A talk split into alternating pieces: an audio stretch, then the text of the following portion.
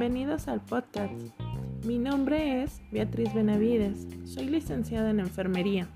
Aquí encontrarás información sobre temas de salud. Hoy abordaremos el tema de COVID-19 regreso a clases. A partir del 2020 experimentamos una pandemia, que fue la aparición de una enfermedad de tipo viral que afectó a la población a nivel mundial. El virus COVID-19 tiene síntomas de intensidad leve a moderada y se recuperan sin necesidad de tratamientos especiales. Sin embargo, algunas personas desarrollan casos graves. Para evitar la diseminación del virus, las autoridades sanitarias implementaron el confinamiento y eso ayudó a que no fuera más intensa la pandemia. Pero a partir de mañana, en Guanajuato, iniciamos a recuperar lo que consideramos nuestras actividades normales. Mañana es el ingreso de los alumnos a la escuela de manera presencial, por lo cual te comparto información para minimizar la aparición de un brote en nuestras escuelas. Para evitar la propagación del COVID-19, estas son las recomendaciones.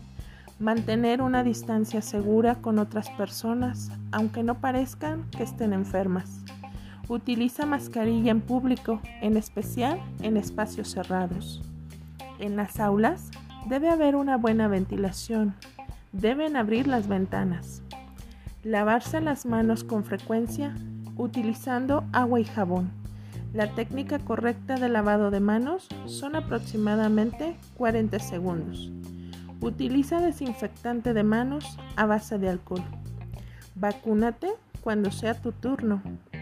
Cuando tosas o estornudes, no debes de quitar la mascarilla. No utilizar mascarilla con filtro. No cumple su función protectora. Las mascarillas bien colocadas disminuyen el contagio. El primer filtro empieza en casa. Si sientes sintomatología respiratoria, quédate en casa.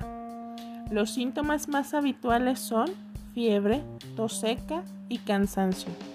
También puedes ver estos síntomas, menos comunes, pero se pueden presentar. Dolor de garganta, diarrea, dolor de cabeza, pérdida del sentido del olfato y gusto, erupciones cutáneas.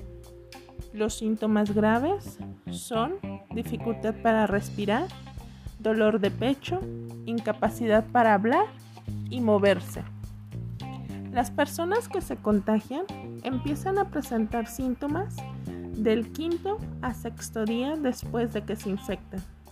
Recuerda que las gotitas de saliva de las personas que tienen el virus sobreviven en el ambiente 72 horas y quedan en ropa, objetos de uso común y lugares donde la gente toque.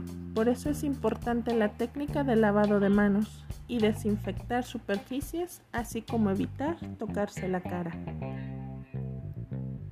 Muy bien, con la información que te acabo de compartir, ten la seguridad que el regreso a clases será de lo más seguro.